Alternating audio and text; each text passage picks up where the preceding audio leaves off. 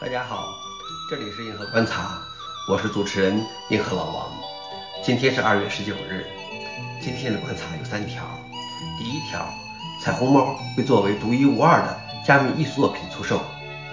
第二条，微软将发布非订阅版的 Office 套装软件。第三条，谷歌开源语言模型，但不包括全职。下面是第一条，彩虹猫将作为独一无二的加密艺术作品出售。著名的动画形象彩虹猫来看看，今年已经十岁了。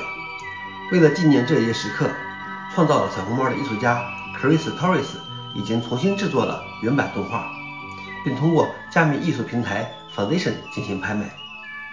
一旦这个重制版卖出，Torres 就不打算再提供彩虹猫的原画形象了。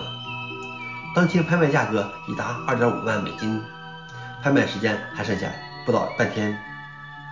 经典的彩虹猫以独一无二的形式出现在加密艺术品中，非常有纪念意义。第二条是微软将发布非订阅版的 Office 套装软件。微软将于今年晚些时候发布新的 Office 套装软件。微软表示，虽然它的主要重点仍然是在其订阅产品 Microsoft 365中，但它将为那些没有准备好转移到云端的人发布一次性买断的 Office 2021。新的 Office 2021拥有 Windows 和 Mac 版本，微软将提供五年支持。而且，微软表示。这不会是最后一个买断版的 Office 套装软件。曾几何时，软件都是一次性买断的，但是随着云服务大行其道，很多软件都改成了订阅制，需要按照使用时间不断付费。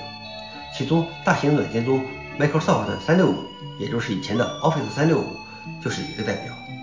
但是总有一些人不愿意使用云服务，也不喜欢订阅制。我觉得微软的这个做法很好。为不同的人群需求提供了不同的产品和服务。最后一条是，谷歌开源语言模型，但不包括全职。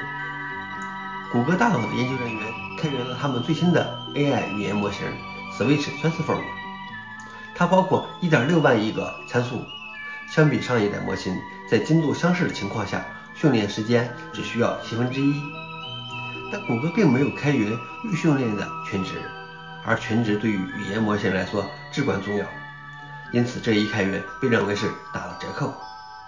全职代表着 AI 模型模拟的人脑神经元之间的连接强度，需要反复调整到输出结果与正确答案相同。我觉得打折扣的开源也是开源，毕竟不能指望别人什么都给喂到嘴边吧。好了，以上就是今天的硬核观察，谢谢大家，我们明天见。